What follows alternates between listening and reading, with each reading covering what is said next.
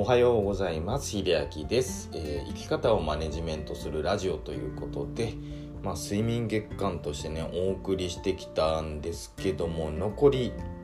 まあ、1週間ほどですね。もうだいぶ経つんですね。もう20 24日目ですね。この睡眠のお話をして結構続いてはいるんですけども今日はですね、まあ、睡眠のお話というかじゃあどうやってその睡眠に関しての知識を実践していくか。まあ意識づけみたいなねちょっとお話をしていきたいなと思うんですけども。まあ今までねたくさんその睡眠に関してご紹介してきたんですけども多分あのこういう気持ちを抱かれているのかなっていう方も多いのかなと思うんですけども。あじゃあこうしなきゃなじゃあ家に帰って早く寝なきゃって思われる方いらっしゃらないですかね。あの聞いていて多分ねそういう思いが出てくる方いると思うんですけども。まあ一番大事なのはその早く寝なきゃってことは確かに大事なんですけども寝なきゃというより、えーとね、考え方として義務よりも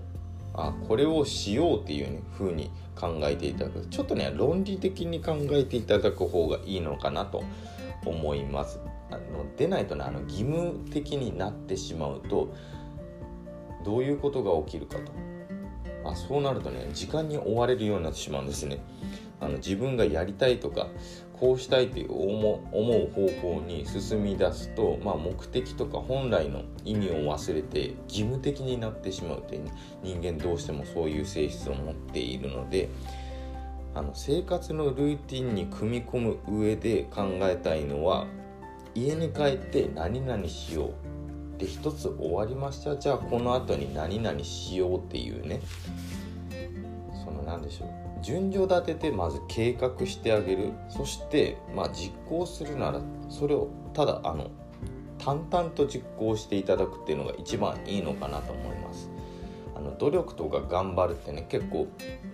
口にしがちですしあの努力っていう言葉自体はねちょっとあの何回か放送でも使ってますしまあダメな言葉ではないんですけどもついねあのやってることを習慣づけようとさせるとあの型にちょっと力が入ってしまうようになってしまうんですね。なのでそうではなくてまあ例えばその紙に書いたりとかまあ、やる前にちょっと億劫な気持ちがあってもちょっと口に出してみてただもう行ってみたりとか。なのであまり気構えずに計画をね少し立てたものを一つずつ、まあ、できることからやっていただくっていうのが一番ねその習慣づけにはいいのでね。で繰り返すことによってその自分の中のまあ深い話だとその神経とかにもねあの結びついてきます。あの自分の一つ取った行動と、まあ、あと自分の感情ですね。あの2つ起こった反応っていうのはあの習慣づけとあの神経にね結びつくのでねこれをあの知っておくと多分あの習慣づけようと思ったことが億劫になった時に少し使えるのかなと思います。あまだ多分体が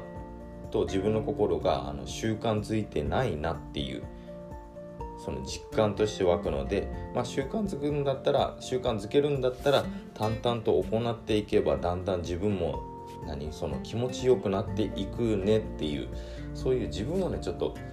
気持ちいい方向に向かってるんだなっていうねそういう意識もね持っていただくとねいいのかなと思います。いつかそれが普通に自然になっていきますのでね是非是非ね何でしょう自分の体に今結びつけてる作業中なんだってね思っていただくとまああの理屈としてはそれで合ってますし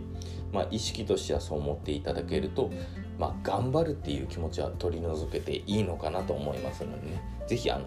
この意識はね参考にしていただきたいと思いますということで。まあ睡眠に関してじゃなくてもそうですけどね習慣づけるという意識づけとしての参考になるような考え方をご紹介しました。最後まで聞いていただいてありがとうございました。それではまた。